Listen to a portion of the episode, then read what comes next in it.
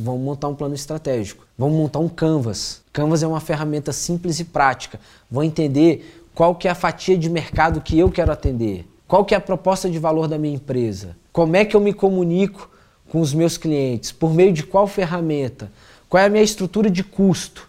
Quais são todas as despesas da minha empresa? Quais são as fontes de receita? Quais são as atividades? Quais são os parceiros? Quais são os recursos? A partir daí, você pode ter outra ferramenta, fazer uma análise de SWOT, entender quais são as oportunidades, quais são as ameaças, quais são seus pontos fortes seus pontos fracos. Você pode fazer uma pesquisa de mercado para entender o que está acontecendo. Você pode entender quem são seus concorrentes diretos e seus concorrentes indiretos.